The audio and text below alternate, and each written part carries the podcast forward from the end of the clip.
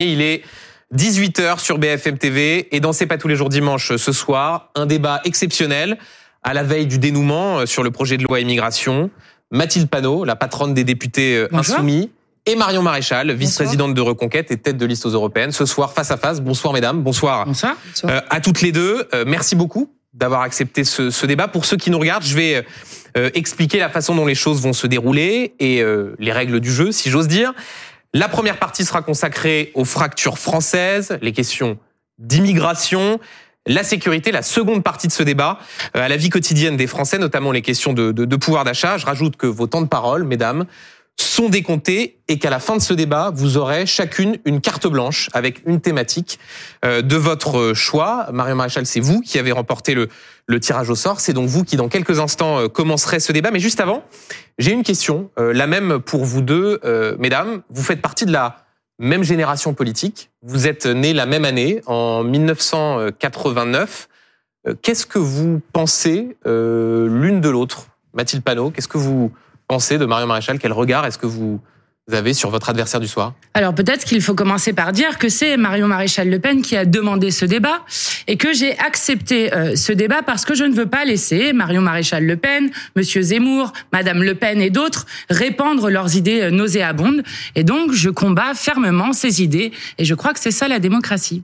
Par exemple, vous vous êtes serré la main en, coulisses avec euh, Marion Maréchal ou pas? Non. Je crois que Madame Panot a demandé à ce qu'on ne se croise pas. Ça fait. Je... Parce que vous ne serrez pas la main au Rassemblement national Écoutez, je, je combats les idées de ceux qui sont des dangers pour la République et je considère que Reconquête, comme le Rassemblement national, sont des dangers pour notre République. Marion Maréchal Bon, écoutez, moi déjà, je vous remercie d'avoir organisé ce débat. En effet, je, je l'ai réclamé parce que je pense que ce débat politique qui va nous euh, confronter ce soir est le grand débat politique des prochaines années.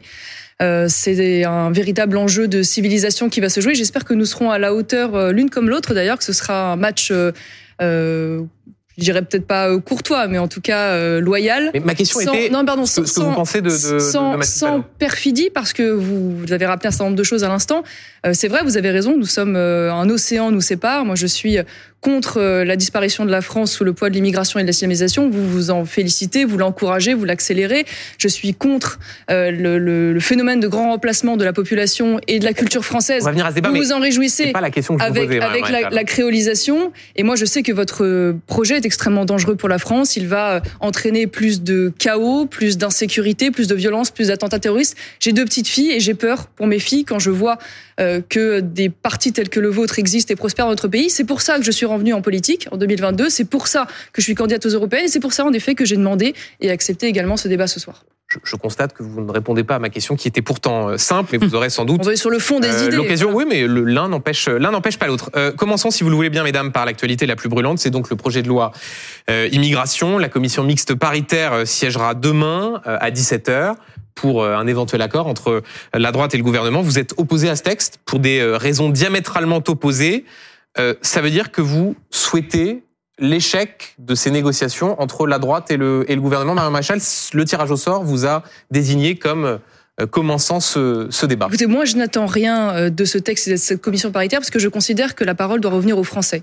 Les Français, à de très nombreuses reprises, d'ailleurs, Madame Panot, vous appelez régulièrement à écouter ce peuple, se prononce sans ambiguïté pour la fin de l'immigration. Encore un sondage récent cette semaine a révélé que 80% d'entre eux ne souhaitaient pas l'arrivée de nouveaux migrants dans notre pays. Or, malheureusement, ce projet de loi ne répond pas aux défis de la submersion migratoire que nous subissons.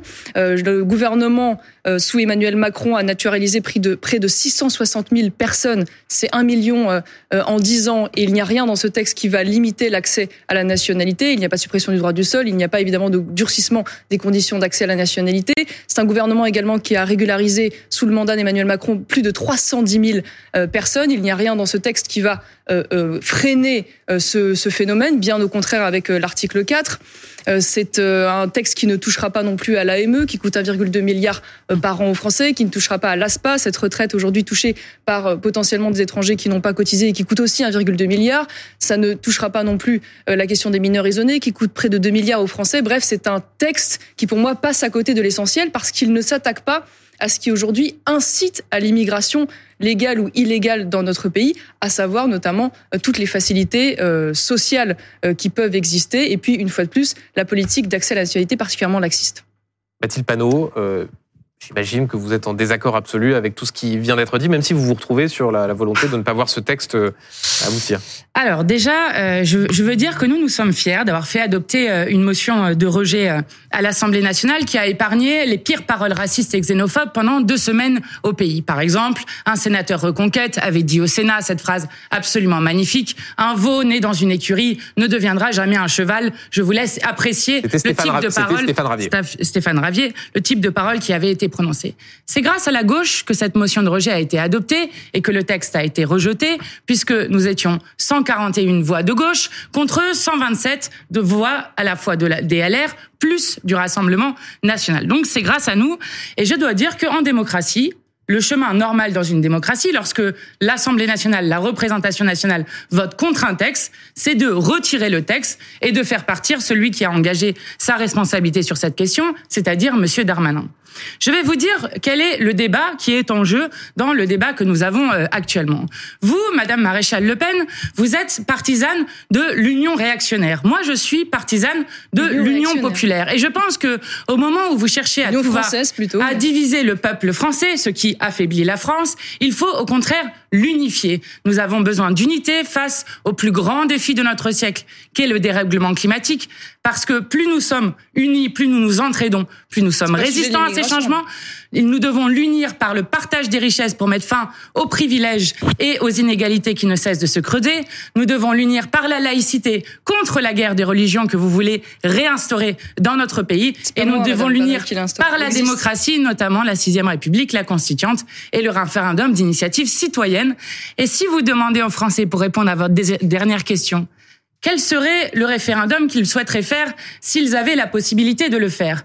Eh bien, dans les premières priorités des Français, contrairement à ce que vous dites régulièrement, il y a en premier sondage IFOP 83% la question de la santé, en deuxième, la question de la vie chère. Mais l'un n'empêche pas l'autre, Madame Panot, mais il n'empêche, vous l'admettrez, que les Français sont très majoritaires à vouloir réguler l'immigration. Vous êtes d'accord avec ça? Vous l'avez constaté Mais je ne crois pas que ni, ni vous, ni moi ne choisissons nos convictions par rapport au sondage. Sinon, vous n'auriez pas été pour la retraite à 64 vous pourriez, ans. Vous pourriez l'entendre. Ce que j'ai envie de vous dire, c'est qu'aujourd'hui, Madame Panot, en effet, euh, alors on parle d'immigration, elle nous parle d'écologie, euh, très bien, euh, ne souhaite pas, aujourd'hui souhaite un soutien inconditionnel et un accueil inconditionnel des migrants qui arrivent, y compris clandestinement sur notre territoire. Elle souhaite leur régularisation, je me trompe pas, hein, massive, si je ne m'abuse, eh bien, vous voyez, moi, je souhaite qu'on contrôle les personnes qui aujourd'hui arrivent dans le pays parce que je considère que s'il n'y a pas de contrôle et de régulation, il y a un risque pour les Français. Voyez-vous, je me suis penchée sur les dix derniers jours euh, et, les, cas dramatiques d'insécurité, ne serait-ce que sur ces dix derniers jours. Hein. Je suis pas remontée très loin et je suis tombée sur ces trois, non pas faits divers, mais selon moi phénomènes de société particulièrement abjects. Je suis tombée sur cette affaire des Yvelines où une femme de 65 ans, vous l'avez peut-être vu, qui venait se faire opérer euh, d'un cancer des poumons, a été séquestrée et violée euh, par un clandestin ivoirien sous OQTF depuis 2016. Je suis tombée sur cette affaire le 11 décembre à Avignon d'une jeune fille de 14 ans qui a été violée également dans un squat par un clandestin juste après que celui-ci ait tenté de violer une jeune femme de 23 ans euh, précédemment. Je suis également tombée sur cette affaire à Nice, également début décembre, de ce clandestin euh, qui a violé une prostituée. Alors je ne sais pas où vous êtes, madame, quand il s'agit de défendre la sécurité de ces femmes, vous, la grande féministe, qui manifestement préférez aujourd'hui exposer les Françaises euh, et les Français au risque que représente cette immigration incontrôlée, plutôt eh bien, que de réguler cette immigration en amont. Je trouve que c'est criminel et je ne comprends pas que vous ne regardiez pas en face les conséquences aujourd'hui de cette immigration sur la sécurité des Français tous les chiffres l'attestent, j'imagine qu'on aura euh, l'occasion euh, d'y revenir. Je ne parle même pas du risque terroriste, évidemment, qui prend... Sur lequel on va revenir, et, là... Et, dont le vivier se trouve, évidemment, également euh, dans une immigration récente, inassimilée, voire chez des personnes étrangères. Et donc oui, nous avons un désaccord de fond, parce que je considère que pour des raisons sécuritaires, identitaires, culturelles, sociales, aujourd'hui, la France n'est plus en capacité d'accueillir de nouvelles personnes et ne peut plus relever le défi de l'assimilation. Donc la question, c'est celle du lien que fait Mario Maréchal entre immigration, insécurité, et celle, si je traduis euh, les exemples que vous prenez, de la capacité ou non d'expulser des personnes qui ne devraient pas être sur le territoire. Mathilde Panot, vous répondez à, à Alors, je vais commencer par répondre au premier point, parce que si vous ne voyez aucun lien entre écologie et euh, le phénomène de migration, vous êtes une hypocrite, Madame Maréchal Le Pen. Parce que je vais vous expliquer que vous qui ne cessez de stigmatiser euh, les migrants dans ce pays, sommes celles qui, notamment, défendaient des politiques de déni climatique avec vos amis dans le monde, qui portent euh, des politiques de déni climatique, qui vont forcer des gens à partir de chez eux, qui vont forcer à les arracher à, à, à leur J'ai jamais contesté qu'il y avait un réchauffement climatique, Madame Panot. Oui, enfin vos, vos alliés, oui. Mais vos alliés dans le monde, oui. Les Algériens, la première les Tunisiens, la deuxième les chose, Marocains, c'est une votre ami, climatique. votre ami Bolloré, par exemple, qui vient d'être condamné, qui vient d'être condamné par 145 Madame, paysans camerounais, notamment pour avoir euh, empoisonné des terres, empoisonné la ressource en eau, et aussi responsable de ces migrations qui vont à cause des politiques les que Algériens, les Marocains, Tunisiens, c'est une migration climatique. Écoutez-moi, on, on laisse terminer Mathilde Panot. Qui vont faire changer d'échelle les migrations euh, à l'échelle assez assez proche en fait, d'ici à 2050, 2100. Donc la question est comment est-ce que nous accueillons les gens, comment nous organisons les gens? Et d'ailleurs, vous êtes une hypocrite parce que votre allié la plus proche, Madame Mélanie, non, c'est un qualificatif. Madame Mélanie vient d'annoncer qu'elle voulait accueillir un demi-million euh, de travailleurs migrants. Et euh, d'ailleurs, depuis qu'elle est au pouvoir, alors qu'elle avait promis zéro immigration, le nombre de migrants qui sont arrivés en Italie a été multiplié par deux, avec d'ailleurs une hausse des morts en Méditerranée depuis des années, qui devrait faire honte à notre humanité commune. Attendez, je vais terminer, je vais continuer. Les migrations ont une cause. Et donc, la si on continue, si on continue, non, ce n'est pas la ça. Démographie. Notamment des îles qui vont être submergées. Vous devriez vous intéresser à ce qui s'est passé lors de la COP 28, par exemple, lors de ce qui se passe. Pas parce que l'Afrique est submergée par les eaux que les Africains viennent en Europe. Alors, je vais vous dire ensuite. C'est le déficit démographique. Vous êtes ensuite l'image, effectivement, de la France rabougrie, celle qui n'accueille plus personne, celle qui n'accepte même pas non, son la France qui veut éviter que ces jeunes filles soient violées sur son propre sol. Excusez-moi. Alors moi, j'ai deux petites filles. Le sort là que vous voulez réserver à cette femme dans les Yvelines, à cette jeune fille de 14 ans et à cette prostituée à Nice, voyez-vous, c'est pas ce que j'ai envie de pour mes filles. Donc je me navré, c'est ça mon premier moteur en réalité. Vous, vous Mais manifestement, vous en avez rien à faire. Non, ça non, c'est vous qui Ça ne vous intéresse pas. Non, non, c'est vous ça, qui Les situations dont je viens de vous parler, madame, ça vous intéresse Vous voulez les expulser ces gens Mais ou pas je vais vous dire, vous je vais vous dire quelque chose. Depuis que vous et moi nous sommes nés, vous ne répondez l'avez pas dit, nous sommes Ces nés personnes-là, en elles devraient être sur le 1904. sol français ou pas Je peux parler, euh, Madame Maréchal Le Pen ou pas pas.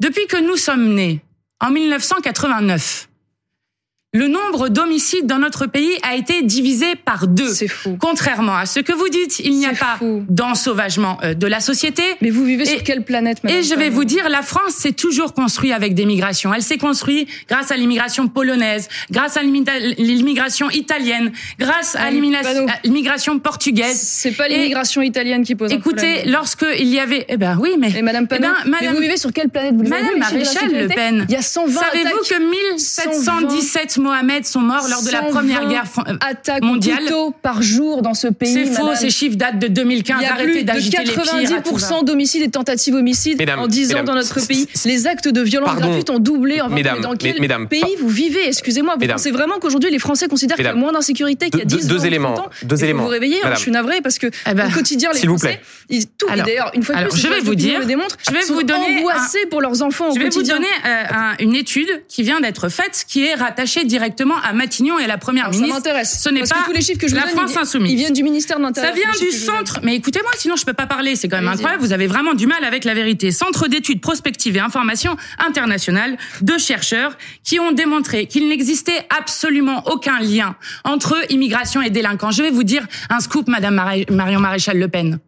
Premier scoop, tous les exilés, loin de là, ne sont pas des, des délinquants C'est dangereux. pas ce que j'ai dit. Par contre, tous les Le Pen sont dangereux pour la République. j'ai dit qu'il y en avait De même, eux. il y a des personnes qui effectivement commettent des délits et des crimes, qui sont des personnes arrivées sur notre territoire. Et là, la République Alors, punit ces délits et ces crimes. Et, et- et- et là-dessus, Mathilde, pa- pardonnez-moi de, de pardonnez-moi non, parce que moi j'ai pas un scoop, j'ai des chiffres. Non mais juste une seconde. Pardonnez-moi d'intervenir. Donc, Aujourd'hui- c'est faux. Attendez. Osez dire, dire qu'il n'y a aucun lien entre immigration et insécurité aujourd'hui dans notre pays. Je vais vous donner les chiffres du ministère de l'Intérieur. Je vais est-ce pas que les je excusez-moi, intervenir dans ce débat C'est quand même essentiel. C'est quand même essentiel. D'un mot. Essentiel. La moitié de la délinquance à. Paris et à Marseille est liée à de la délinquance étrangère. 63% des mis en cause pour violences sexuelles dans les transports en Ile-de-France sont étrangers. 66% des vols avec violence dans les transports en Ile-de-France sont commis par des étrangers. Excusez-moi, pardon, mais les quelques chiffres que nous avons sont absolument démonstratifs du lien aujourd'hui incontestable entre les deux. Donc je suis désolée, Madame Panot, vous allez chercher je ne sais quel rapport, mais allez tout simplement voir les chiffres officiels dans votre propre pays du ministère de l'Intérieur. Allez voir sur Eurostat, allez voir sur l'INSEE. Tout est clair et transparent dès qu'il y a Alors, des études faites sur la nationalité. Réponse de Mathilde Panot et j'aimerais ensuite qu'on reste sur la question de la possibilité ou non d'expulser euh, les étrangers en situation irrégulière qui menacent l'ordre public. Mais Mathilde Panot, vous pouvez répondre à ce que vient de dire Maréchal Alors- sur le lien entre immigration et insécurité. D'abord, je viens de citer une étude qui, je le rappelle, dépend directement de Matignon. Il n'est pas vrai, contrairement au fantasme que vous faites, qu'il y a un ensauvagement de Et la les société. chiffres sont faux du coup? Les chiffres que Que vous donnez, moi je peux vous faux donner d'autres chiffres. Vous voulez qu'on fasse une bataille de chiffres Très bien. Bah, si vous, vous, voulez que je vous montre que par exemple une femme exilée dans ce pays Si vous voulez, a 18 mais- fois plus de risque de se faire Je- violer je, quelque chose me dit quand même que les Français qui nous écoutent auront quelques doutes à penser qu'il y a Eh ben, moins eh bien, d'immigration les dans notre Français- les Français et qu'il n'y a qui nous- lien entre immigration et, de- et Les. Français qui nous écoutent, parce que moi, contrairement à vous, je crois à l'intelligence des gens. Je n'agite pas des peurs comme celle-ci. Les Français qui nous écoutent ont envie de vivre en commun, savent que la France aujourd'hui, Mais et c'est un fait, ce n'est pas un projet politique, est créolisé. Ça qui Notamment menace la comme paix civile. 1958, Madame il y avait un Français sur dix qui avait un grand-parent étranger, et qu'aujourd'hui c'est un Français Madame- sur quatre qui a un grand-parent étranger. moi aussi, les je gens veulent vivre en civile. commun. Madame Ils ne aussi, veulent pas semer S'il la vous plaît, haine pas tout en même temps. en train de le Madame faire. Ce que vous ne comprenez pas, et vous me faites un faux procès, moi je ne souhaite pas la guerre civile dans mon pays.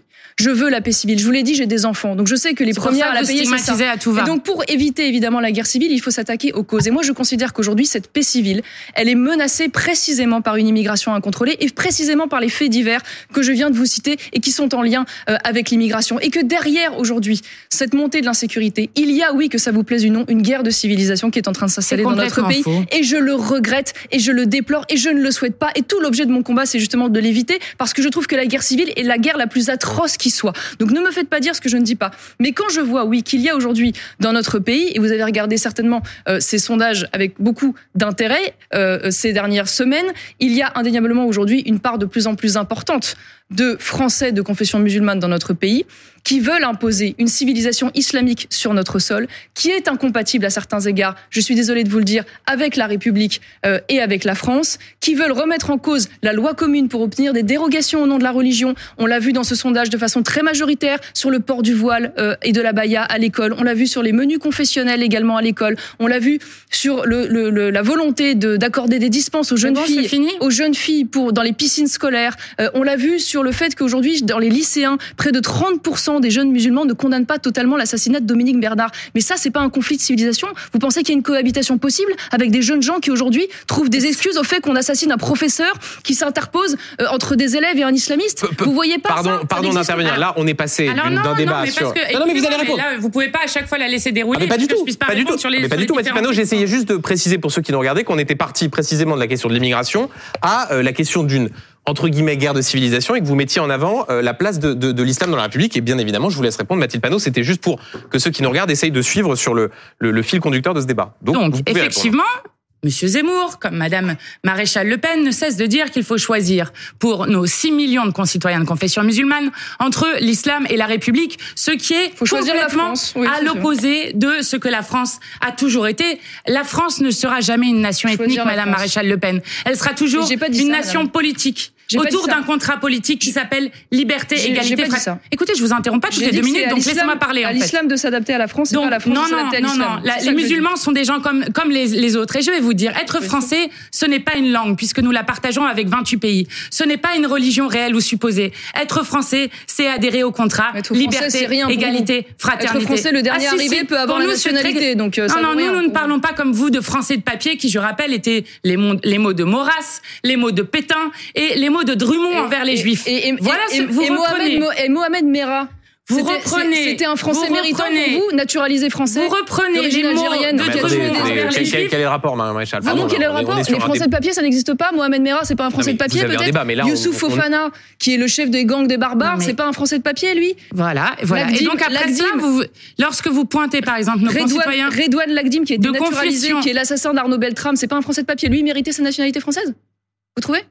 Mais attendez, mais là Mais vous êtes en train de tout confondre. là. Ah non, je confonds pas non, du tout. si non. parce que ce que vous Les êtes gens en qui train sont de faire, venus sur le territoire d'origine ce étrangère. que qui ont vous êtes en train de nationalité. faire stigmatise des millions de nos Est-ce concitoyens. méritait la nationalité française, madame Mais écoutez, la C'est pas des nationalité. Français de papier Mais arrêtez de dire n'importe quoi. Vous dites ça Je dis sur. n'importe quoi. Mais oui, vous dites Des gens qui quoi. assassinent des Alors, enfants dans des mais écoles vous juives, voulez, vous voulez, qui assassinent Arnaud Beltrame, vous voulez euh, et qu'on qui parle. massacrent des gens parce qu'ils sont juifs. Là, je dis n'importe quoi. Et alors, C'est des Français méritants. Madame euh, Ma- Marion Maréchal Le Pen, écoutez, là vous êtes en train d'aller, en train d'aller dans tous les sens. Vous avez, euh, vous affirmez plus- tout et n'importe C'est plutôt quoi. moi qui vous sent mal à l'aise Non, non, sujet. non, non, je vais vous, je vais vous répondre. Parce Parce, que ça, le termes de délinquants, vous vous voulez, y ça. connaissez. euh, Ça, c'est le résultat de ce que vous voulez, ça. Donner Non, la nationalité à n'importe qui au dernier arrivé. Voilà, c'est comme La ça. qu'après, nationalité on à n'importe qui, on donne la nationalité à n'importe qui. Ah oui, la preuve. Bah, je viens de vous en donner trois exemples. Oui, Je bah, peux je peux vous donner plein d'autres exemples, y compris de gens qui ont été euh, sauvés un enfant d'un incendie. Enfin, je veux dire, on peut parler de tout et n'importe quoi, ça n'a aucun sens.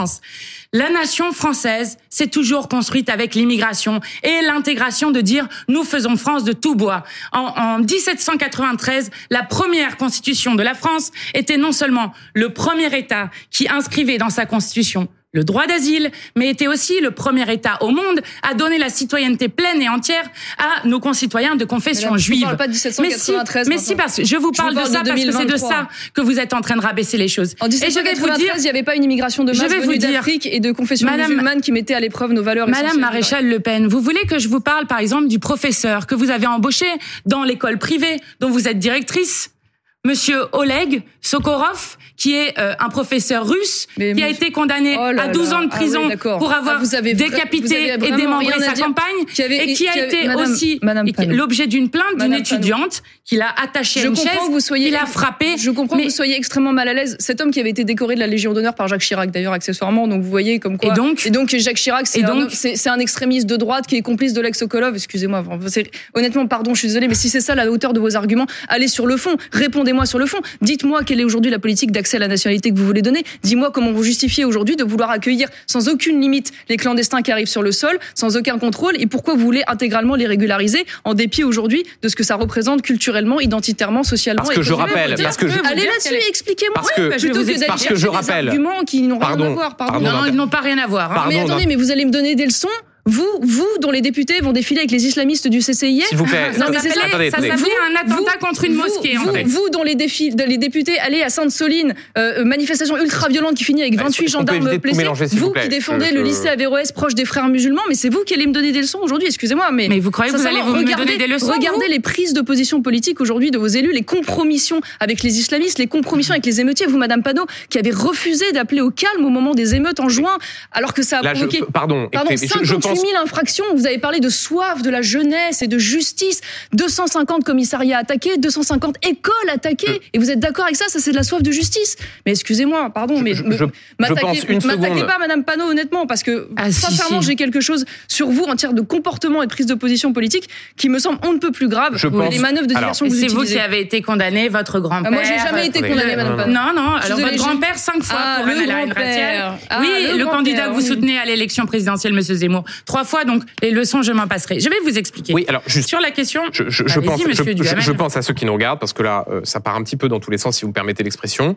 Euh, vous posiez la question de l'obtention de la nationalité. Marion Maréchal, vous appartenez à une famille politique qui dit on supprime Droit le du droit sol. du sol. Oui. Vous, qu'est-ce que vous répondez à cette à cette conception-là de l'obtention de la de la nationalité, puisque puisque c'est ce dont il est question dans le débat euh, sur la question de l'immigration? Alors, nous, nous sommes extrêmement favorables à garder le droit du sol, qui, je le rappelle, existe dans notre pays depuis 1515. Et supprimer le droit du sol était, par exemple, une proposition de la France de Vichy, que nous ne partageons absolument Oh là pas, là. parce que, oui, mais c'est la mais réalité. Madame Panot, mais, mais, c'est et quoi qui ces veut faire de la France une nation, là encore, une nation vous vous rendez ethnique et non pas une nation politique.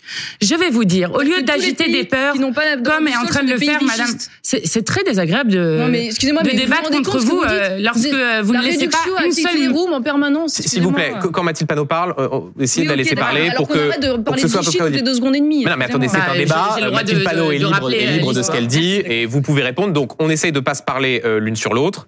Mathilde Donc, Panot, vous nous, avez la parole. nous sommes celles et ceux qui voulons faire France de tout bois. Voilà ce que nous voulons. Et nous, nous voulons faire en sorte qu'on accueille dignement les gens. Parce beau. que la question, c'est d'abord de faire en sorte d'agir sur les causes des migrations. Parce que les gens, lorsqu'ils se retrouvent eux aussi attachés à leur terre, attachés aux leurs, n'ont pas envie de partir de chez eux. Pourquoi sont-ils forcés de partir de chez eux? Soit parce qu'il y a des guerres, soit parce qu'il y a euh, des famines, notamment grâce aux accords de libre-échange qui sont signés à tout va, soit parce que, etc., etc., tout être humain cherchera toujours une vie meilleure. Donc, nous avons montré, notamment lorsque la France a accueilli 100 000 personnes ukrainiennes, que nous savions accueillir dignement lorsque nous mettions les moyens de le faire. Et je veux alerter tout le monde. Ce qui se passe sur les personnes étrangères dans ce pays est un laboratoire du pire. Je vais prendre l'exemple de l'AME pour expliquer à quel point vous êtes dangereuse. L'aide médicale d'État qu'ils euh, sont en train de dire sur lequel ce serait une dépense extraordinaire, qui n'existe représente 0,4% des dépenses de santé. 0,4% des dépenses de santé. On a regardé la fraude, qui représentait 500 000 euros, soit 0,06% de 0,4%. À quoi sert l'aide médicale d'État? Eh bien, c'est une politique de santé publique. Et d'ailleurs, l'Espagne, dont vous parliez à l'instant, l'a supprimée un instant et l'a réinstaurée. Ça n'existe Pourquoi en Europe. Elle l'a réinstaurée parce que ça posait des problèmes, notamment sur la propagation d'épidémies et que ça crée une surmortalité dans la population exilée. Donc, supprimer l'AME est un non-sens sur lequel l'ensemble des soignants sont en train de s'accorder et appellent à garder cette aide médicale d'urgence dont nous avons impérativement besoin.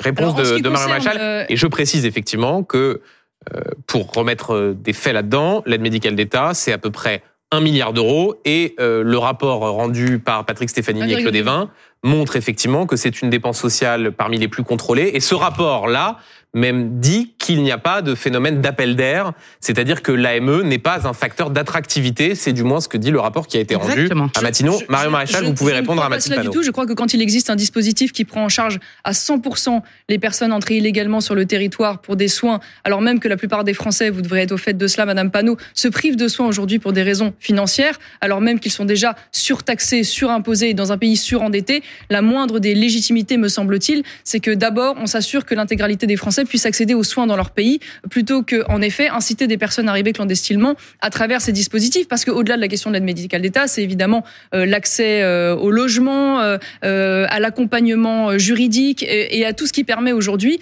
qu'on arrive en France de façon privilégiée. Et c'est d'ailleurs pour ça que la France est une destination privilégiée par rapport à d'autres destinations européennes pour les personnes clandestines, quand bien même ce ne serait pas la destination la plus proche. Maintenant, je vous ai entendu tout à l'heure dire, nous sommes là pour faire France de, tout bois, et je, je mhm. trouve ça euh, très beau, euh, Madame Panot. Le problème, c'est qu'aujourd'hui, sur notre sol, il y a toute une partie de la population, euh, qui sont d'ailleurs vos électeurs privilégiés, qui ne souhaitent pas, contrairement à ce que vous pensez, faire France de tout bois.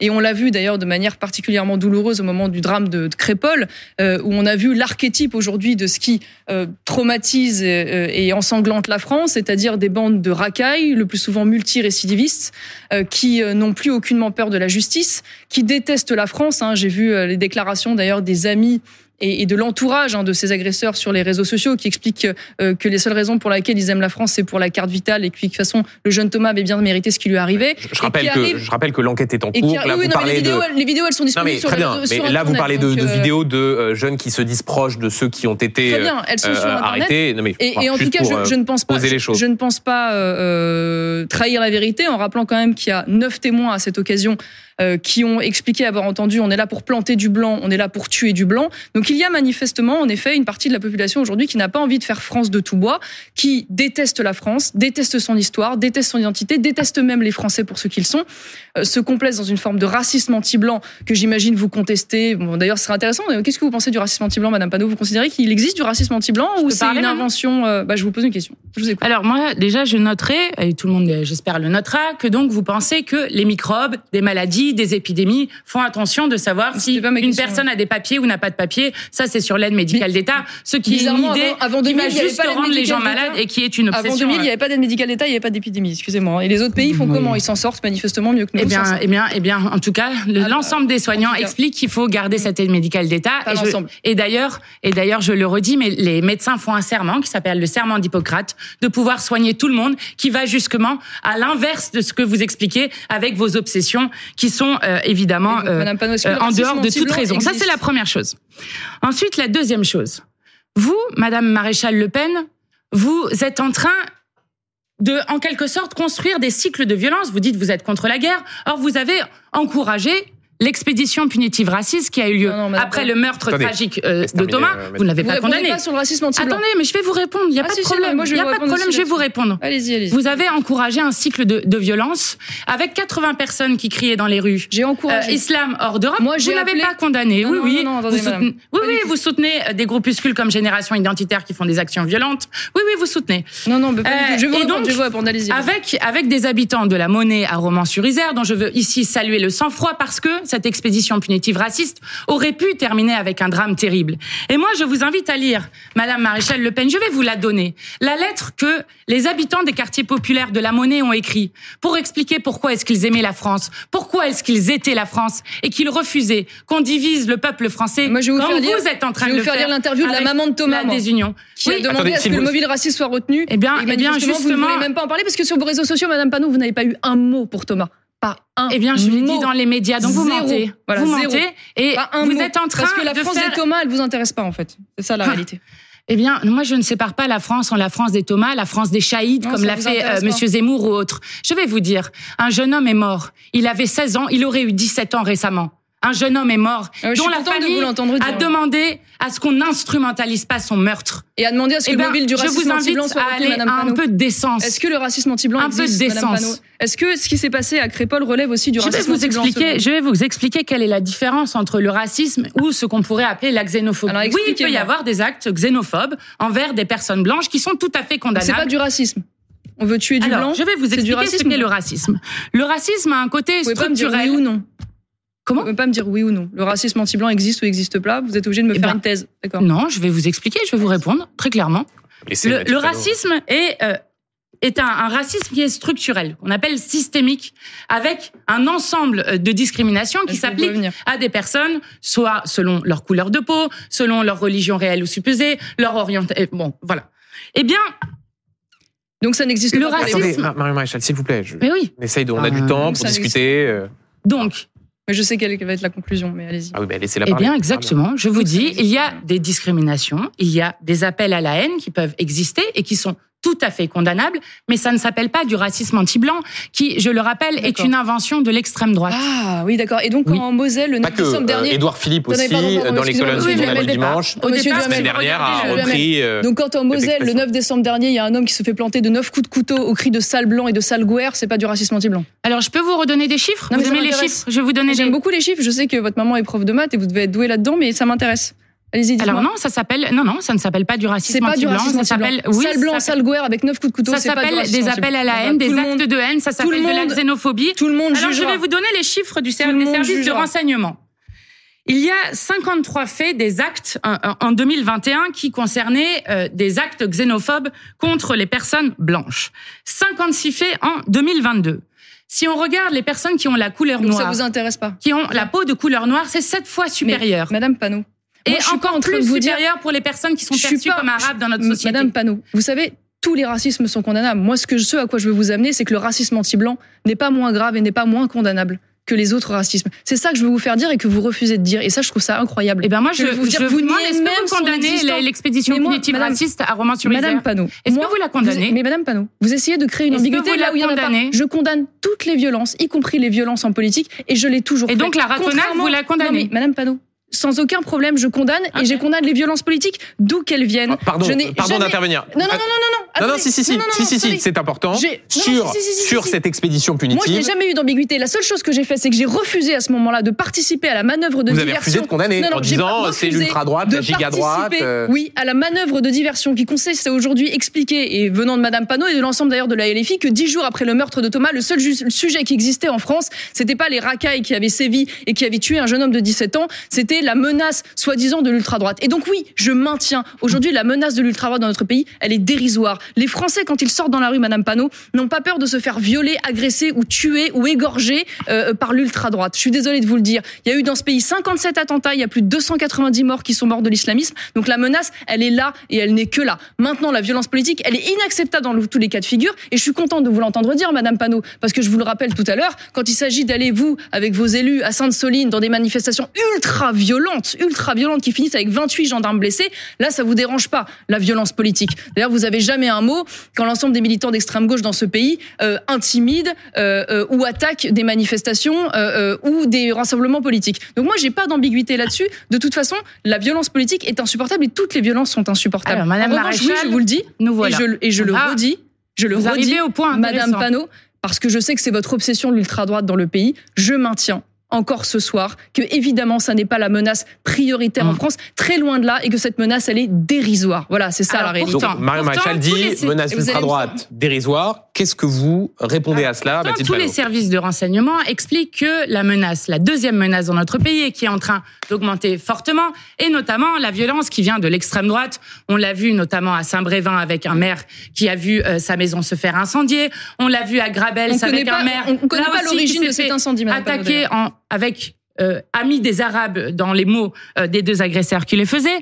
Mais vous avez dit des choses intéressantes. Vous avez dit il n'y a eu jamais aucun attentat d'extrême droite. Alors je vous Oui, rappellerai je sais, vous allez me que sortir depuis deux, 2017, deux il y a eu exemples en 30 12 ans. Oui, très Non, bien. Oui, je vous de- fasse la, Depuis la liste des 2017, attentats il y a eu islamistes. 12 projets d'attentats euh, d'extrême Oui, droite Madame qui ont été déjoués, qu'il y avait euh, quelqu'un qui s'appelle Logan Nizan, qui s'est fait condamner Madame à 9 Panot. ans de prison Madame ferme pour avoir fait Vous une allez- tentative d'attentat contre Jean-Luc. Mélenchon et contre plusieurs mosquées, qui étaient d'ailleurs formées à l'Action française, où vous aviez euh, à plusieurs reprises fait Madame des colloques euh, avec cette même Action française, qu'il y a eu des morts. Je pense évidemment à Clément Méric. Madame Je pense aussi au rugbyman argentin Federico Aramburu.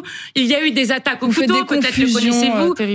Non, Adrien Rago, Si, peut-être le connaissez-vous, il est à Lyon. Il a excusez-moi, tenté d'égorger un On jeune parle d'attentats devenant de groupes politiques pour des motifs Oui, politiques. française. Excusez-moi de vous dire que vous allez De même laborieusement... que je sais- je sais 1962, très bien parce que l'attentat du petit Vous Clamart, allez, vous allez tirer... les amis de votre Vous allez grand-père de tirer l'OS. sur 50 ans quatre exemples. Moi, ce dont je vous parle Ah aujourd'hui, vous c'est d'une plus que ça. menace systémique qui maintenant tous les mois dans notre pays aboutit à des morts et à des agressions encore en septembre dernier avec Dominique Bernard et un attentat sous la Tour Eiffel. On est dans un pays, excusez-moi quand même de vous le dire, où euh, euh, vos collègues confrères de l'AFP l'ont rappelé le 30 novembre dernier. Il y a aujourd'hui, pour ne vous citer que cet exemple, six hommes dont la plupart sont fichés S, parce que ça aussi c'est un vrai sujet et ça m'intéresserait de vous entendre euh, là-dessus sur vos solutions concernant les fichiers S islamistes dans notre pays, avaient prévu et ont été fort heureusement arrêtés à temps, avaient prévu de s'attaquer à un village rural en une nuit et de massacrer l'intégralité des habitants. Heureusement, ils ont été attrapés à travers les écoutes. Donc oui, excusez-moi, ça c'est la menace. Et moi, je dois dire que je vais pas dire que je vous entends avec une certaine saveur parce que honnêtement, je trouve ça incroyable. Vous qui, Madame Panot, avez refusé refusé de qualifier le Hamas d'organisation terroriste. Cette organisation qui a ciblé volontairement des civils et des enfants, qui a violé des femmes, qui a craché sur des cadavres, qui a enlevé des enfants, dont le fondateur depuis le Qatar a appelé au djihad, qui s'est conclu en France par la mort de Dominique Bernard, qui a été assassiné par un islamiste. Cette même organisation, dont quatre membres présumés en Allemagne et aux Pays-Bas cette semaine ont été arrêtés pardon, parce qu'ils euh, fomentaient un attentat contre des institutions juives en Europe. Et ça, pour vous, c'est pas du terrorisme. Et après, vous allez me parler de gens dont, que je connais même pas, dont j'ai jamais entendu parler sur quatre exemples en 25 ans. Mais excusez-moi, Madame Panot, mais vraiment, vous êtes mal placée, me semble-t-il, aujourd'hui, pour faire des leçons de ce point de vue-là. Je Réponse que- sur donc, on est passé de la question. d'avis, d'ailleurs. C'est On est passé de, on est passé de la pas une question. organisation terroriste, le Hamas. Je hein. parle la langue du droit international, madame, et j'en Ah suis oui, fière. Je parle la langue de l'ONU, je parle la langue d'Amnesty. International. Ça s'appelle des arguties juridiques c'est- par c'est- intéressant parce que vous qui soutenez inconditionnellement le gouvernement d'extrême droite israélien de M. Netanyahou. J'ai jamais dit que je soutenais inconditionnellement Oui. le moindre gouvernement.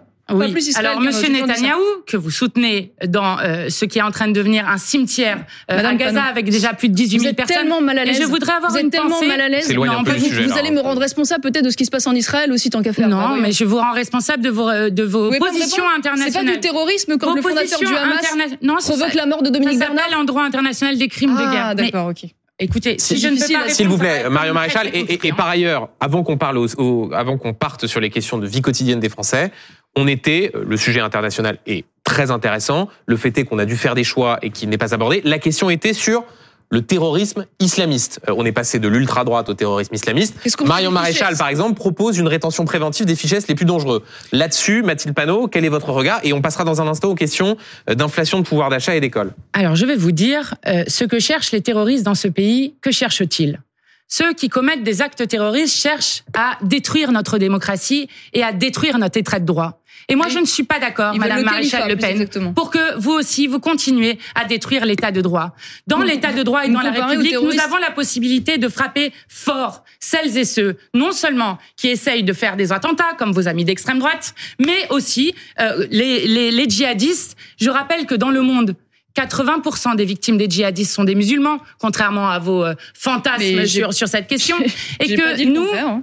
nous, puisque euh, cette question revient régulièrement, nous, nous sommes du côté de celles et ceux qui luttons concrètement contre donc, les conclusion. djihadistes. Notamment, mon premier voyage était au Rojava, aux côtés des Kurdes. Et qui donc se sur cette question, et, donc Mathilde Panot sur cette question donc, de la protection des Français euh, face aux fichiers S Eh bien, moi, dangereux la protection radicalisés. des Français, elle passe d'abord par donner plus de moyens au renseignement humain, parce que là, vous avez une masse de gens qu'ils doivent surveiller. On leur demande Ah bah, de plus y surveiller, plus notamment des, militants écologistes et autres. Oui, puis les 1300 fichiers S Oui. euh, de vos amis d'extrême droite euh, aussi.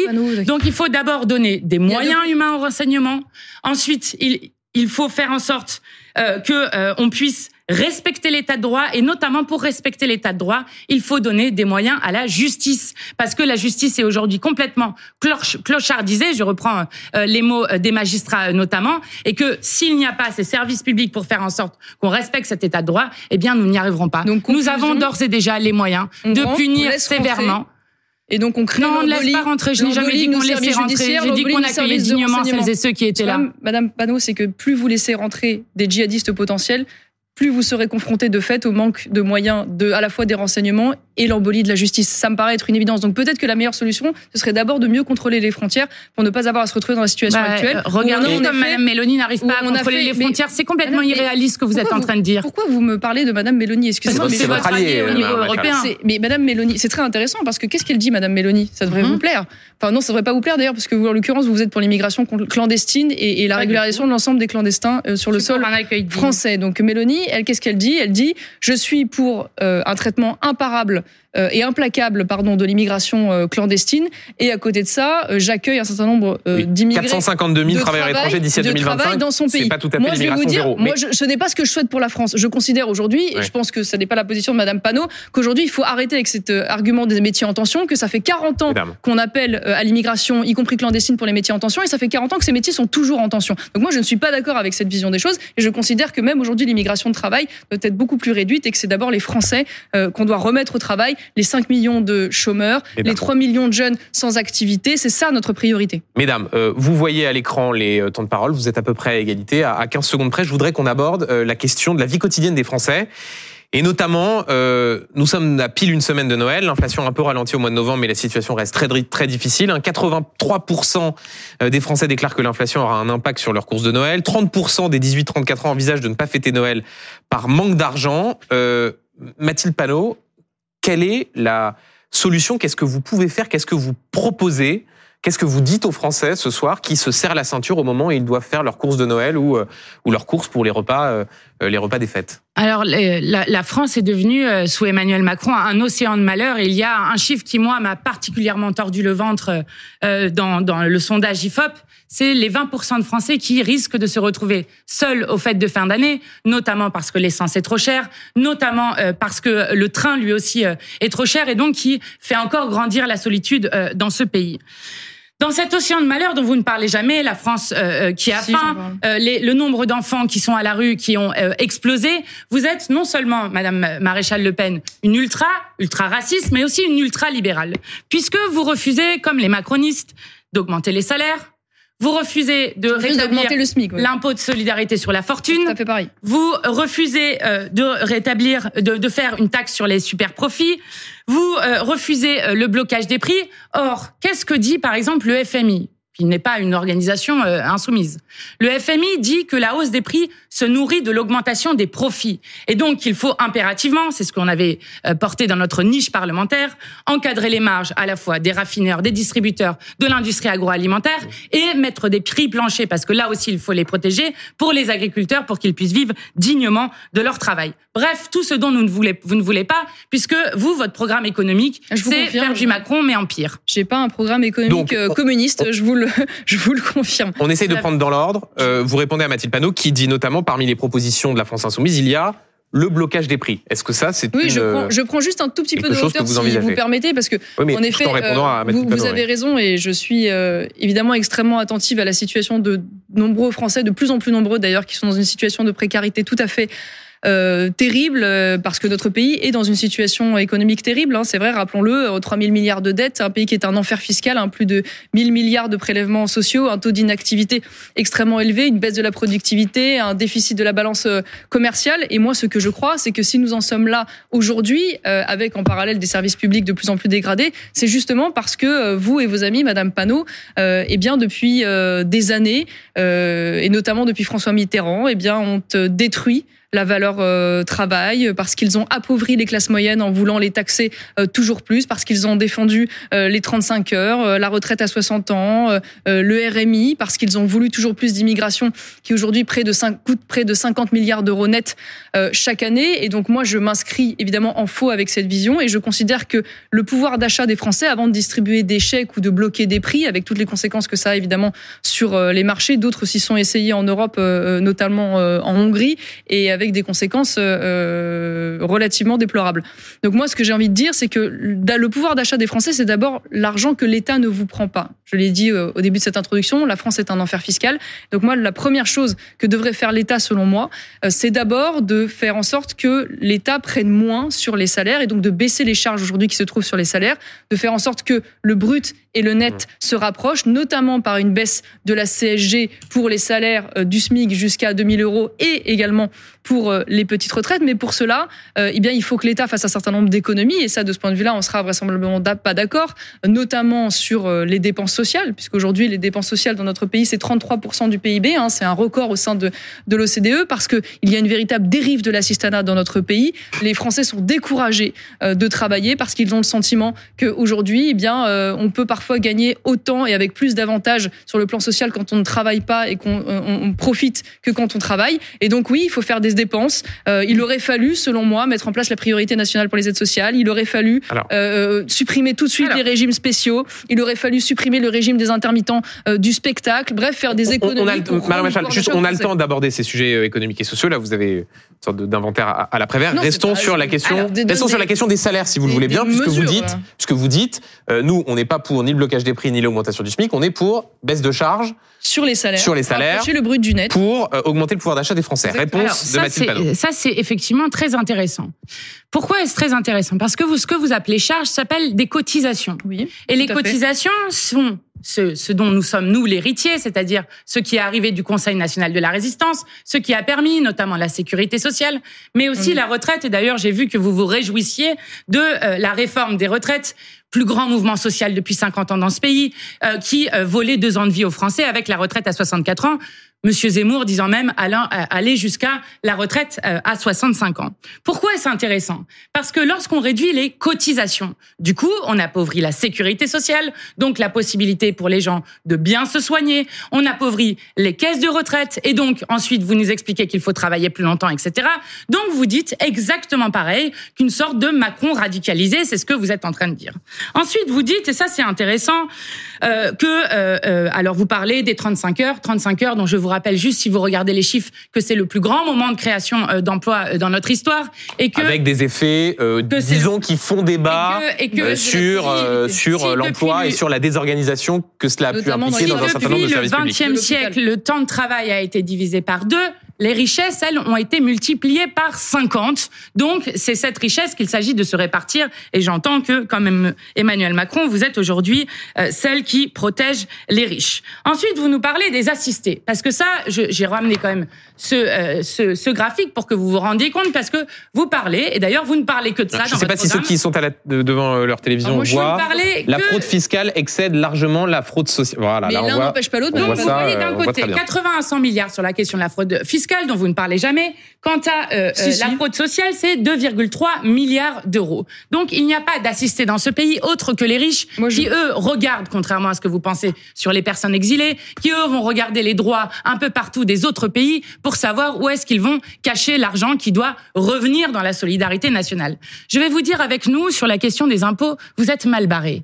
Parce que dans notre programme, tous les Français et Françaises qui touchent moins de 4 000 euros auront moins d'impôts à payer que ce qu'ils payent maintenant. C'est ce que nous appelons l'impôt progressif. Donc, euh, je vais vous dire ce qui va se passer avec ce que vous proposez de faire. Pas d'augmentation de salaire, pas de blocage des prix, pas d'encadrement des marges. C'est exactement ah ce que fait le gouvernement d'Emmanuel Macron. Je suis d'accord avec vous. Nous n'avons pas du tout, en effet, la même, C'est exactement ce que fait le gouvernement d'Emmanuel Macron. Et qu'est-ce que ça crée derrière? Un risque de récession. Je vais vous dire, la consommation populaire n'a jamais été aussi basse depuis 33 ans. Qu'est-ce que ça crée derrière? La consommation populaire, c'est le principal facteur de la croissance de ce pays. Et donc derrière, ce sont des TPE PME qui ferment parce qu'ils n'ont plus de carnets de commandes qui sont remplis. C'est ça que vous êtes en train de faire et nous avons bien vu puisque vous parlez sans cesse des impôts de production à devoir baisser. Oui, oui, nous avons bien vu avec Emmanuel Macron défendre la compétitivité de notre industrie. Vous croyez au ruissellement, madame Maréchal Le Pen? Non, moi je crois qu'il faut défendre notre industrie. C'est marrant que vous parliez des la Mais vous croyez au ruissellement Ça vous intéresse pas la baisse de production?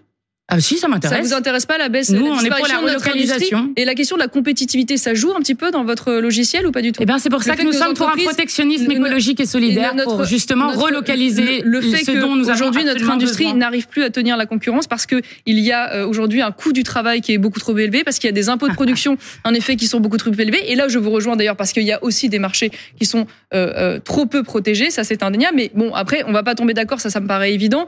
Mathieu dit, vous êtes une Emmanuel Macron radicalisée cette espèce de discours caricatural. Alors on est contre les riches, on est contre les patrons. La réalité de la politique que vous défendez, c'est qu'en fait, c'est pas les riches qui sont les premiers touchés, c'est souvent les classes moyennes d'ailleurs, parce que c'est elles qui sont surfiscalisées dans notre pays, c'est elles qui portent un bout de ah bah, bras. aujourd'hui, oui, mais c'est faux. C'est elles qui portent un bout de bras une dérive aujourd'hui de la politique d'assistanat qui est très loin de l'esprit originel du Conseil national de la résistance. Pardonnez-moi, parce qu'une fois de plus, 33% des dépenses, 33% des dépenses du PIB, c'est inédit. C'est le, nous sommes le pays qui dépense le plus de ce point de vue-là au sein de l'OCDE. Donc n'en faites pas euh, un modèle. Et le problème, c'est que ce sont précisément les classes moyennes qui portent à bout de bras ce système parce qu'elles sont euh, à tous les niveaux, elles payent des impôts et des taxes et notamment sur leur salaire. Et donc moi j'y reviens. Je pense que la solution, une fois plus, c'est pas d'administrer l'économie en bloquant euh, euh, les prix. Ça n'est pas d'augmenter le SMIC, ce qui va évidemment être répercuté pour nos entreprises qui ont déjà du mal à boucler les fins de mois, qui ont déjà du mal à avoir de la trésorerie parce que tout le monde n'est pas une entreprise du 440. Je suis désolée, Madame Panot, l'essentiel c'est des TPE, PME. Elles n'arrivent pas aujourd'hui. C'est la consommation populaire, donc c'est les salaires. Et, et surtout, elles ont du mal à faire de la trésorerie et elles sont extrêmement euh, exposés aux fluctuations euh, du marché. Donc pour toutes ces raisons-là, oui, la solution me semble euh, en effet de baisser aujourd'hui les dépenses sociales indues, de baisser aujourd'hui le train de vie de l'État, non pas sur le régalien, mais sur la suradministration aujourd'hui, et donc pour pouvoir en effet baisser ses charges sur les salaires, parce que une fois de plus, moi je ne crois pas aux chèques et aux mesures temporaires qui s'accumulent ou aux niches. Je crois à une réponse structurelle, et en cela d'ailleurs, vous me dites vous êtes là sur Macron, sur Macron, sur Macron. En cela, j'ai une vision totalement différente d'Emmanuel Macron, puisque Emmanuel Macron, lui, depuis qu'il est arrivé au pouvoir, n'a fait qu'augmenter la dette, n'a fait qu'augmenter les impôts. On n'a jamais payé autant d'impôts et de charges euh, dans ce pays et n'a jamais envisagé de pouvoir baisser les charges sur les salaires. Donc, euh, de ce point de vue-là, je suis désolée, mais non, on n'a pas tout à fait la même vision. je pense que tout le monde a compris, du coup, donc Reconquête et l'extrême droite refusent d'augmenter les salaires, puisque l'extrême droite et la Macronie votent ensemble bah, contre l'augmentation des salaires. les salaires, mais pas avec la même mesure que vous. Oui, non, non, oui, oui, c'est ce qui appauvrit ensuite toutes les dépenses sociales ah derrière. Refuse de rétablir l'impôt de solidarité sur la fortune, donc de faire rentrer dans les dépenses euh, de l'État. Et ensuite, Madame Marion Maréchal Le Pen va vous expliquer, elle va vous l'expliquer maintenant, pourquoi effectivement elle est à la retraite. Pourquoi pour la retraite à 64 pourquoi vous, faites attention à m'appeler Marion Maréchal Le Pen Vous pensez que j'ai honte?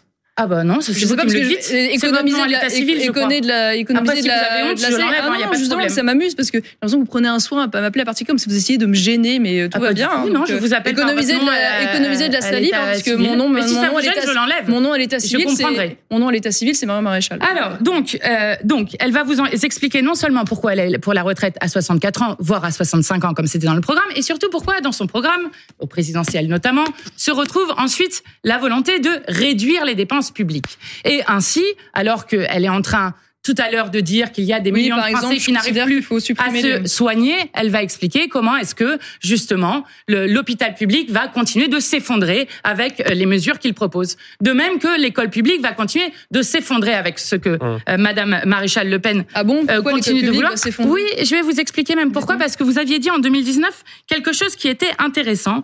Il y a de nombreux secteurs où l'État pourrait laisser davantage de place au privé comme l'école ou la culture. Voilà, Ah oui. donc en plus de cela, vous n'êtes pas Oui, je, pour je considère qu'aujourd'hui le service public je, de je considère- l'éducation. non, pas du tout. Je considère qu'il doit y avoir une école publique, mais je considère qu'aujourd'hui Ah, euh, les contraintes mises sur le privé sont beaucoup trop fortes et qu'on en- on empêche aujourd'hui la création d'écoles privées dans notre pays avec une réglementation totalement excessive, alors que justement, moi, je trouve sain qu'il puisse y avoir différentes offres éducatives dans notre pays. Mais c'est vrai que bon, vous, euh, ça dépend des moments, parce que quand c'est des écoles euh, catholiques, vous faites la chasse aux écoles catholiques et vous vous dressez contre les écoles catholiques qui euh, excluent un, un élève qui avait les cheveux roses. Par contre, quand c'est des écoles musulmanes proches des frères musulmans, là, vous les défendez. Donc, Mesdames. qu'on n'a pas tout à fait la même tout. vision. Nous, nous sommes les partisans de Pas l'école publique gratuite. Mesdames. Ah oui, très bien.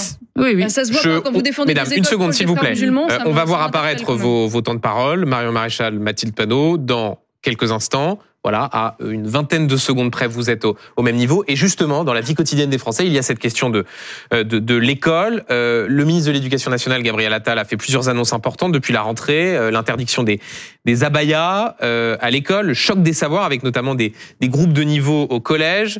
Le dernier mot donné aux professeurs sur euh, la question du redoublement. Euh, également à venir l'expéri- l'expérimentation sur l'uniforme. On va prendre ces points-là euh, les uns après les autres. Mais euh, d'abord, par rapport à, à la politique qui est, qui est menée sur cette question éducative, euh, Mathilde Panot, on imagine que vous n'êtes pas satisfaite. Je crois qu'Alexis Corbière disait dans les colonnes de la Tribune du dimanche que l'atalisme était une forme de, de nostalgie ou de référence à une école qui, au fond, n'a jamais existé.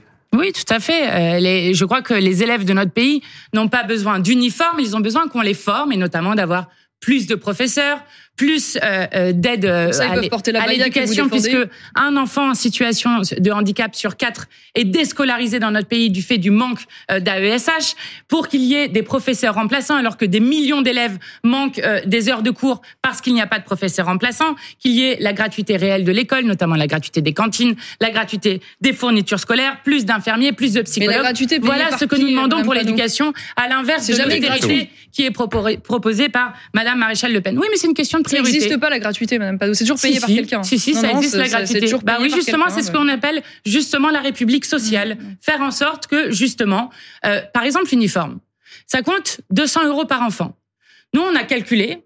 Si euh, on mettait cet argent-là de l'État sur les 200 euros par enfant, on arriverait à peu près à faire l'ensemble dans le pays hein, des, des, des fournitures scolaires gratuites. Eh bien, moi, je trouve que je Mais trouve c'est- que c'est une priorité bien plus élevée et bien plus forte que euh, celle de défendre à tout prix l'uniforme, qui est d'ailleurs dans le programme de Oui, mais c'est- l'extrême droite depuis fort longtemps. C'est étonnant Sur que vous l'uniforme, opposiez à l'uniforme d'ailleurs. Moi, je, je trouve que la proposition de Gabriel Attal va plutôt dans le bon sens, mais plutôt que C'est de une des- expérimentation plutôt, voilà, euh, plutôt faire avant des de, de- de expérimentations, voir si cela fonctionne. J'aurais aimé qu'ils qu'ils mettent en place directement l'uniforme, mais pour une raison simple, c'est que pour moi l'uniforme, euh, contrairement à ce que vous dites, c'est plutôt un coût pour les parents, puisque ça évite qu'ils soient euh, euh, ils courent en permanence derrière euh, les vêtements de marque euh, de leurs enfants. Et puis c'est une manière aussi de, ça, ça devrait vous plaire pourtant, de dissimuler les différences sociales entre les enfants qui sont vecteurs de d'isolement ou de stigmatisation ou de discrimination. Donc je trouve ça plutôt positif. Et puis ça permettrait aussi de mettre un frein aujourd'hui à, à l'offensive euh, islamique dans nos écoles, hein, qui s'exerce à travers le voile. Vous êtes toujours contre le port du voile dans les écoles, on est d'accord, Madame Mhm. Panot Je me trompe pas très bien.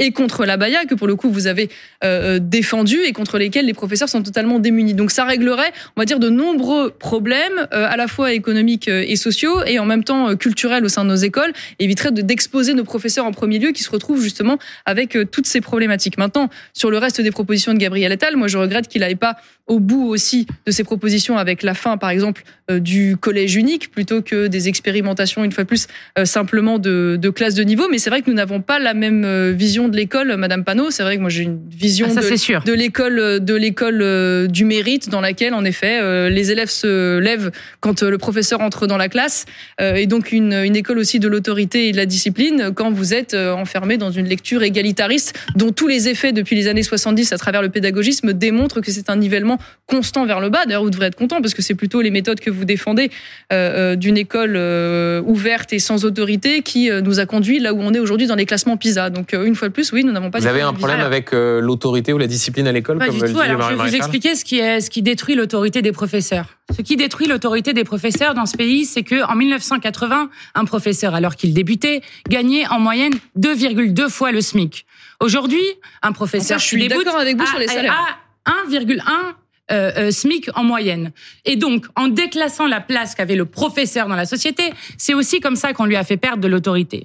La deuxième chose, c'est que vous étiez euh, récemment, Madame Maréchal Le Pen, à un colloque au Sénat avec des parents vigilants, donc euh, Mhm. ceux qui ont créé euh, un, un syndicat de parents d'élèves qui s'appelle les parents vigilants, qui ne cessent de menacer des professeurs. Non, ça a été le cas, par exemple, à Valenciennes, où ils ont menacé une professeure qui voulait faire une sortie avec ses élèves à Calais une sur la question militante- des migrations. Militante, militante pro-immigration engagée qui faisait des sorties scolaires sur le temps scolaire avec ses élèves pour aller visiter des camps de migrants. Oui, en effet, ça a été remonté Donc, et vous, avez- dénoncé vous, médiatiquement. Vous admettez que vous faites des menaces Ah, sur les on- professeurs. Non, non, Eh bien, pas des ça, menaces, par exemple Panot. un des On lutte contre la propagande De à l'école, vous la luttez- propagande idéologique à l'école. Oui, en vous effet, luttez parce par exemple contre la loi. La propagande Ces politique. initiatives, La Maréchal, propagande- aboutissent Pardon, parfois sur les réseaux sociaux à des menaces contre ces professeurs. attendez, il n'y a aucune menace faite de la part de parents Ah, Ce sont des parents dont les élèves sont dans des classes et qui rapportent en effet le fait que certains professeurs utilisent le temps scolaire pour pouvoir faire de la propagande politique et idéologique sur le temps scolaire. Et ça, Voilà. tout ce Et temps je vais qui est consacré à oui, cela, oui, il participe aujourd'hui de la d'une dérive et d'un détournement de la fonction initiale Alors, de l'école parce dire que l'école elle n'est pas là. Effectivement, nous, nous pour sommes- formater les enfants. Je suis désolée de vous le dire, même si ça va plutôt dans le Nous, sens de nous notre sommes idéologie favorables à une école émancipatrice pour l'ensemble des enfants de ce pays. Et donc, qui se donne à la fois les moyens de pouvoir faire en sorte que tout le monde puisse apprendre dans ce pays. Donc Tandis pas de que politique vous, à l'école, vous avez, par exemple, avec vous, de invité à politique ce colloque une professeure de français qui considère que l'école fabrique des masses de jeunes violents, euh, euh, avec le retour de la discipline en classe face à des élèves qui Ah, sont des petits délinquants attendus par Vouloir la le sortie- retour de la l'autorité à l'école. Et je vais vous dire contre quoi Ça vous, vous luttez aussi. Ça vous choque Vous luttez sur la question euh, de la loi de 2001, Ah, ça choque. sur la question de l'éducation à la sexualité. Vous savez, depuis la loi de 2001, il y a l'obligation pour chaque élève par niveau d'avoir trois cours Mais- par an d'éducation à la sexualité. À quoi servent ces cours d'éducation à la sexualité? Bien loin des fantasmes. Je vais des vous dire allez me dire pourquoi, mais moi je vais dire d'abord pourquoi. Rapidement, Parce que mieux ce que je pense Parce que moi. que euh, euh, Parlez de votre pourquoi- non, non, pourquoi est-ce important de respecter la loi alors que seuls 15% des élèves ont justement des cours d'éducation à la sexualité parce que c'est à ce moment-là qu'on leur apprend par exemple qu'un adulte n'a pas le droit de toucher un enfant et c'est comme ça qu'on lutte notamment contre l'inceste dans ce pays dont vous ne parlez jamais. Madame. Ensuite, c'est aussi le moment justement où on apprend ensuite au collège qu'est-ce que c'est le consentement, qu'est-ce que c'est un rapport sexuel consenti, comment est-ce qu'on se prémunit contre euh, les maladies Rapidement, s'il sexuellement vous plaît, transmissibles. pour que Mario Maréchal Et puisse vous c'est contre ça que vous luttez. Madame Panot. En effet, la vision que j'ai de l'école, c'est d'abord une école de l'instruction et non pas de l'éducation à la place des parents. Donc je considère que l'école doit se recentrer d'abord sur le fait d'apprendre à lire euh, et à compter avant euh, de faire de l'éducation à la place des parents. Ça, c'est une première chose. Moi, je ne suis pas du tout opposée, en revanche, à ce qu'il puisse y avoir euh, une sensibilisation à ces questions de sexualité, notamment évidemment dans le cadre légal que vous venez de- d'aborder, dans le cadre du cours de biologie, par exemple. Ce qui me dérange, en revanche, c'est le fait que depuis des années maintenant, ces cours passent de l'éducation sexuelle stricto sensu et donc à ce qu'est la sexualité sur le plan biologique à euh, une éducation au plaisir sexuel de plus en plus. C'est faux. Et je le vois d'ailleurs à travers la propagande d'ailleurs d'État euh, qui a été faite à travers un site internet qui a eu de très nombreuses euh, publicités sur les différents euh, euh, comment dire euh, arrêts de bus dans notre pays et qui en effet ne faisait pas non plus de l'éducation sexuelle ou de l'éducation au consentement contrairement à ce que vous dites mais véritablement tout un panel sur les questions d'éducation sexuelle et différentes pratiques sexuelles et ça en cela je suis désolée oui ça me gêne et ça me choque et parents vigilants vous et connaissez parents pas vigilants du tout de ce et dont parents vous êtes en train ah, de tout parler. à fait Je et parents que ces vigilants cours s'appellent vigilants Éducation à la vie affective et sexuelle. Parents vigilants. Non, mais d'accord, mais un titre, à ça la fait vie affective. Un, un Oui, titre, oui, un oui. titre, ça fait pas un contenu, Mais en Madame fait, ce n'est pas du tout ce Et- que vous êtes en train de et dire. les parents Et vous vigilants- êtes en train de créer une moi, menace sur les Pas tout en même professeurs Allez-y, Mario Maréchal. Et ensuite, je voudrais qu'on aborde un dernier sujet. très grave. Et les parents vigilants dont vous parlez ont justement rapporté le cas d'une infirmière qui est venue euh, en cours dans le cadre de ces cours d'éducation sexuelle et qui a tenu des propos en effet sur des pratiques sexuelles qui ont profondément choqué les enfants qui ont été en Oui, place. on nous raconte Les parents- toujours le même les exemple. parents Un exemple Non, sur un 800 000 élément élèves sur une un classe d'âge. Arrêtez. Et, et Mesdames, les parents mesdames, ont vous été plaît. choqués. Bah, je suis désolée. Mesdames, bah, moi, je suis choquée. s'il vous plaît, il nous reste quelques minutes avant de, de, de passer à vos cartes blanches. Je voudrais juste qu'on pose la question de la laïcité. Vous avez parlé il y a un instant des abayas. Mathilde Panot, pour vous, y a-t-il ou non des attaques, des offensives pour mettre en cause le principe de laïcité à l'école? Alors, euh, il y a des attaques à la laïcité euh, euh, dans, dans notre pays, par exemple quand euh, il y a une cérémonie religieuse en plein Élysée, quand il se oh trouve que pas exactement de ça dont je parlais, Mathilde Panot. Par exemple, cet exemple de ce qui s'est hein, passé au collège, de ce qui s'est passé au collège d'Issou dans les Yvelines, où des élèves ont refusé de regarder un, un, tableau du XVIIe siècle qui montrait des femmes nues, avec des parents qui se sont plaints, une professeure qui a été diffamée. C'est plutôt de ce type d'offensive-là dont je parle, Mathilde. Alors, première chose, déjà, moi, je veux soutenir les enseignants dans la liberté pédagogique qu'ils ont, et je trouve ça très important. Et je voudrais d'ailleurs redire qu'un des problèmes de notre pays, c'est le nombre de professeurs qui ne sont pas soutenus par leur hiérarchie lorsqu'ils rapportent euh, euh, des problèmes euh, sur cette question. Ensuite, la deuxième chose qui me semble extrêmement importante et qui me semble très grave dans ce qui est en train de se passer, notamment ce qui s'est passé avec la Baïa, c'est que quand vous demandez maintenant à la jeune génération ce qu'est la laïcité, ils vous citent une liste d'interdits. Or, la laïcité, c'est d'abord et avant tout une liberté de conscience. Et une liberté de conscience, ça veut dire la liberté de croire ou de ne pas le croire. Je rappelle que nous sommes dans un pays, contrairement aux élucubrations euh, xénophobes, dans lequel 60% des Français n'ont pas de religion. Eh bien, la laïcité est une liberté. Et moi, j'aimerais qu'on le remette hmm. tel que c'est et qu'elle ne soit pas instrumentalisée parce que vous, cette la laïcité, vous êtes pour quand ça concerne les musulmans, vous êtes contre quand ça concerne les catholiques. En fait, vous voyez, c'est tout à fait révélateur parce qu'en fait, Madame Panot est incapable de vous dire aujourd'hui et d'accepter qu'aujourd'hui, s'il y a une offensive contre la laïcité à l'école, je suis désolée de vous dire, elle vient pas des bouddhistes ou même des catholiques, elle vient d'abord et avant tout d'une partie des élèves musulmans dans le pays. Et que les services de renseignement eux-mêmes, d'ailleurs, expliquent que ce ne sont pas simplement des actes isolés venant d'une petite révolution d'adolescents, mais véritablement des offensives qui sont organisées et le plus souvent d'ailleurs fomentées et accompagnées par euh, des réseaux islamistes dans le pays qui mettent à l'épreuve aujourd'hui le, la solidité justement de nos valeurs laïques au sein de l'école. Et moi, je vous trouve ambigu sur ce sujet, je vous le dis. C'est-à-dire que sur la question de la baya, bon, vous avez complètement lâché. Sur la question du voile, vous en parlez toujours à demi-mot et de manière extrêmement gênée. Moi, je suis d'accord avec vous. Pour moi, la laïcité, c'est une liberté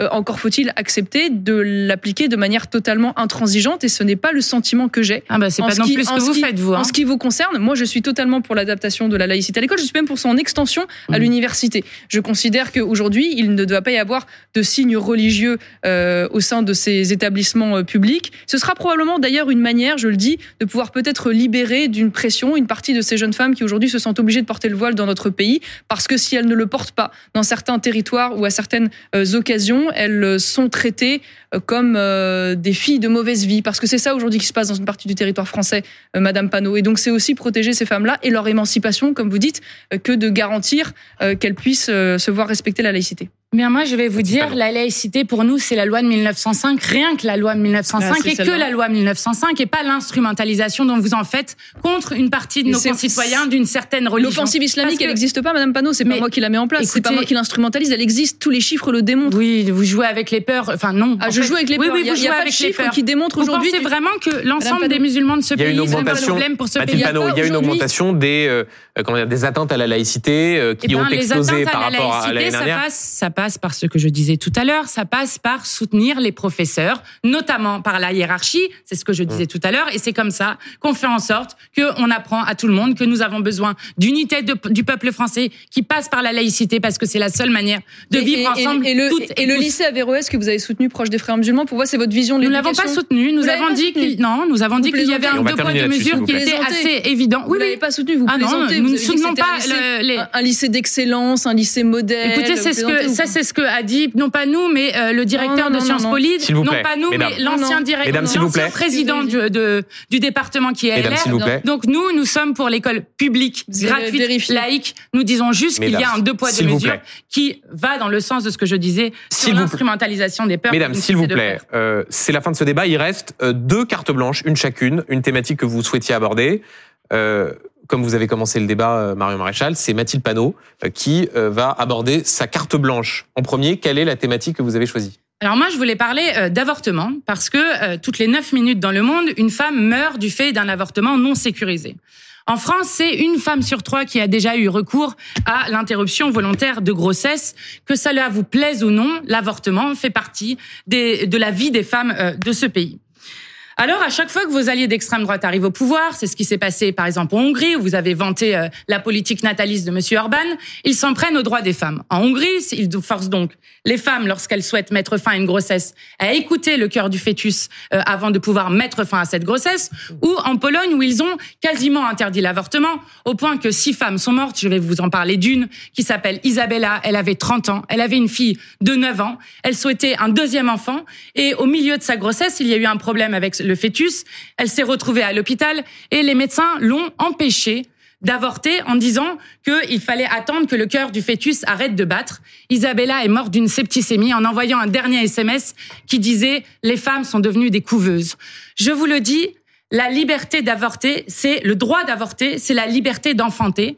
Ce que vous allez faire va provoquer des morts parce qu'une femme, qu'est-ce que je vais faire si elle a décidé d'avorter, lorsque vous voulez par exemple dérembourser euh, l'IVG, non mais j'ai jamais dit Marion Maréchal vous répond. Si, déremborser ah, l'IVG, j'ai pas proposé de ah bah, l'IVG. Marion Ah bah, Maréchal, vous on répondez à, à Mathilde Panot. Alors, je vais vous répondre. Alors, non, parce que je- c'est confus, mais vous me parlez en fait de la constitutionnalisation de l'IVG, parce que de quoi vous me parlez? Non, Parce je que- vous parce parle que du moi, droit j'ai- à l'avortement j'ai- dans ce j'ai- pays, j'ai- y Je n'ai ça. jamais proposé de remettre en cause l'existence et la légalité de l'IVG dans le pays, donc je ne sais pas de quoi vous parlez. C'est faux, La- vous avez ah non, proposé non, de le non, je n'ai jamais, je n'ai jamais proposé de remettre en cause cela. Non, je suis non, pour être très précis, il y a une dizaine d'années, quand vous étiez au Front National, il y avait une divergence entre Marine Le Pen et vous sur la question de savoir s'il fallait ou non dérembourser, euh, notamment les aides qu'il pouvait y avoir au planning familial, pour être extrêmement précis. Exactement. Voilà. Voilà. Non, Mais, mais c'est pas tout à fait la même chose, puisqu'en l'occurrence le planning, le- en l'occurrence le planning familial euh, euh, finançait, en ce qui concerne ce planning familial-là, des avortements illégaux à Et donc l'étranger sur la question de la public. constitutionnalisation de l'IVG c'est- très simple. C'est-à-dire que le débat, attention, il n'est pas de savoir si en effet l'IVG doit rester légal euh, ou non dans notre pays. Il s'agit de savoir si on va légaliser, on va intégrer la question de l'avortement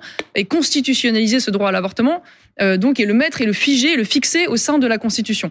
Et c'est là où je trouve que c'est une absurdité juridique, parce qu'une fois de plus, le prétexte utilisé, c'est de dire qu'au au- du fait qu'il y aurait une menace sur la question de l'avortement de l'autre côté de l'Atlantique, notamment aux États-Unis, il faudrait fixer ce droit euh, dans notre Constitution. Je vois là une dérive, puisque la Constitution, une fois de plus, soyons fidèles à la hiérarchie des normes, c'est notre contrat social, c'est ce qui régit nos institutions. Elle n'est pas là pour être le réceptacle de tous les droits euh, individuels. Et donc, au prétexte qu'il y aurait une menace aux États-Unis, si demain, dire que la PMA est menacée au Burkina Faso ou je ne sais pas euh, le changement de sexe en Biélorussie, on va inscrire ça dans la Constitution. Je trouve que c'est une absurdité. Maintenant, ce qui est vrai aussi, Madame Panot, je ne sais pas si vous essayez de me mettre mal à l'aise euh, avec ça, c'est que je considère, même si bien sûr je ne veux pas remettre en cause ce droit, que l'avortement n'est pas un acte anodin, au même titre, euh, voilà, que je ne sais pas, qu'une euh, appendicite qu'on enlèverait ou une, carie à soigner. Et quand je vois qu'il y a aujourd'hui 200, je crois que c'est 234 000 avortements dans notre pays, je vis plus ça comme un échec que comme une satisfaction, parce que je pense que c'est toujours des, drames personnels et des moments désagréables. Vous savez, moi-même, je, je suis, comme on dit, et je me permets de vous en parler parce que ça a été euh, Rapidement, sorti par des, des journalistes malgré moi. Je suis euh, en une grossesse non désirée, comme on dit.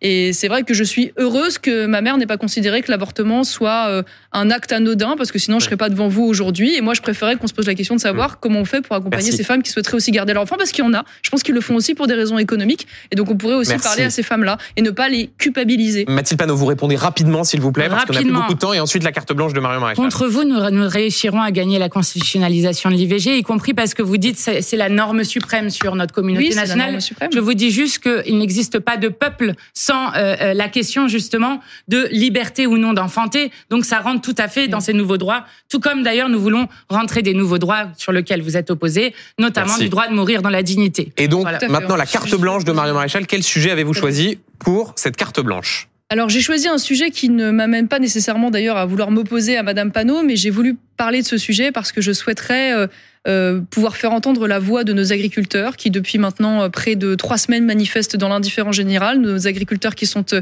asphyxiés euh, aujourd'hui, qui sont en train de mourir. hein, je le rappelle, en 10 ans, c'est moins 100 000 exploitations, 100 000 qui euh, partiront à la retraite euh, dans les 10 ans euh, à venir. En parallèle de ça, une explosion des importations sur le territoire français, une baisse de la production. Et nos agriculteurs, dont je rappelle que un se suicide chaque jour hein, quand même, euh, sont aujourd'hui victimes de plusieurs choses les marges abusives de la grande distribution, euh, la concurrence euh, déloyale, mais aussi euh, la surfiscalité et la surréglementation. Et j'en veux beaucoup d'ailleurs hein, euh, à Madame Ursula von der Leyen aujourd'hui à la tête de la Commission, qui a mis en place des réglementations, notamment le Pacte vert soutenu par la France euh, insoumise, ou des réglementations qui aujourd'hui vont aboutir à une baisse de 10% de la production euh, européenne, à une baisse de 10% des terres agricoles, au moment où justement il faudrait augmenter la production mondiale, parce que d'ici 2050, et j'en finirai par là, euh, il faudra doubler la production mondiale. Donc je trouve que c'est criminel parce qu'on est en train, comme on a tué notre industrie nucléaire, comme on a tué notre industrie, de tuer notre agriculture et de nous rendre dépendants des marchés étrangers, au prix évidemment mmh. du bien-être de nos agriculteurs. Mario Maréchal, on va revoir les compteurs. Il reste vous avez deux minutes d'avance, donc réponse de, de Mathilde Panot. Et nous allons devoir conclure ce débat. Euh, sur euh, la, la question que, que vous portez, euh, le modèle que vous défendez, notamment vous parlez de la question des normes, on pourrait parler de la question des pesticides, puisque vous êtes très favorable à continuer avec euh, glyphosate et autres pesticides. et justement le modèle qui a détruit les paysans. Vous le disiez, un paysan se suicide tous les jours dans notre pays, peut-être même un peu plus, ce qui fait qu'aujourd'hui nous sommes dans un système mortifère dont les paysans sont les premières victimes des euh, pesticides notamment qui sont utilisés, en plus d'empoisonner l'ensemble de la population. Nous, nous disons qu'il faut une loi d'urgence sur la question alimentaire. Alors que la faim est en train de disloquer le pays, nous voulons à la fois encadrer les marges des distributeurs de l'agroalimentaire, ce que nous avons fait à l'Assemblée nationale, mais aussi faire des prix planchers pour les agriculteurs pour faire en sorte qu'ils aient des revenus dignes. Nous voulons annuler les dettes des paysans qui vont transformer leur agriculture vers une agriculture paysanne et écologique. Nous voulons fin aux traités de libre-échange qui mettent en concurrence euh, les agriculteurs, de même que nous pouvons appliquer des clauses de sauvegarde. C'est ce qui a été fait notamment sur le diméthoate, qu'on pourrait refaire, c'était sur les cerises, qu'on pourrait refaire sur beaucoup d'autres produits qui protégeraient les agriculteurs, mais aussi celles et ceux qui mangent euh, ce qui se fait en France et permettrait justement qu'on soit dans une forme de souveraineté alimentaire, alors qu'aujourd'hui les agriculteurs sont complètement dépendants, notamment de ce, un volailler, de ce qu'il donne à manger à ses volailles et du prix auquel il achète euh, ce qu'il donne à manger à ses volailles. On sera au moins d'accord sur la souveraineté alimentaire, mais pas sur les raisons. merci beaucoup, merci beaucoup, euh, mesdames. Je suis désolé, on va devoir abréger ce, débat qui était très intéressant. Vos temps de parole sont à peu près au même niveau. Je vous remercie. Moi, je peux avoir une conclusion parce que c'est pas tout à fait au même niveau, donc oui, 30 secondes. Mais alors, 30 secondes très rapidement et ensuite vraiment très rapidement parce qu'après on doit on doit y aller. Moi, je voulais juste, euh, Madame euh, euh Maréchal Le Pen, vous, vous, raconter que vous êtes euh, un pur produit euh, du lupénisme, vous êtes raciste, vous défendez la bourgeoisie, vous voulez la guerre civile dans ce pays. Je crois que la France a besoin de toute autre chose. Vous avez appris vos insultes la France par cœur. a besoin de répondre aux grands défis de notre siècle, notamment en étant unis. Et je veux redire aux gens qui nous écoutent, ayons le goût du futur. Le futur n'est pas ce qui va arriver, mais ce que nous allons en faire. Marion Maréchal. Ah, écoutez, après ce débat, moi je me confirme que donc je suis la candidate des policiers et des gendarmes quand vous êtes la représentante des émeutiers et des racailles. Moi je suis la candidate des amoureux de la France, en effet, quand vous vous êtes la représentante euh, de ceux qui la détestent et notamment des islamistes. Je suis, euh, oui, c'est vrai, la, la, la, candidate des racines chrétiennes et de l'identité française quand vous, vous êtes la représentante du déboulonnage des statuts et de la repentance. Et je finirai par ça. Oui, moi, je suis la candidate qui veut lutter contre l'immigration pour la paix civile quand vous, vous êtes au contraire la guerre civile. Vous Merci beaucoup, France. Mathilde Panot, Marion Maréchal, d'avoir accepté de débattre sur ce plateau.